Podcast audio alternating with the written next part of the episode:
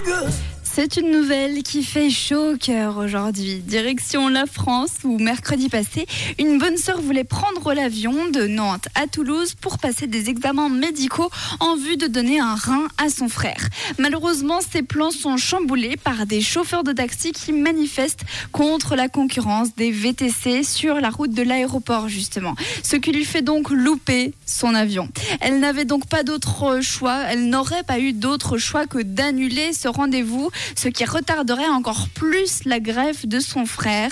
Mais ça, c'était sans compter sur Mounir, qui est un chauffeur de taxi qui était justement en train de manifester. Et en apprenant ce qui était arrivé à la bonne sœur, il décida de la conduire personnellement à Toulouse. Alors, six heures plus tard, les voilà enfin arrivés à destination.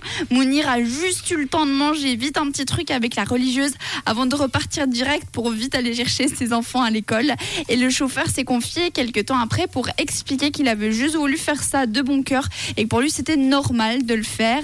Et évidemment, il n'a pas facturé le trajet à la bonne sœur.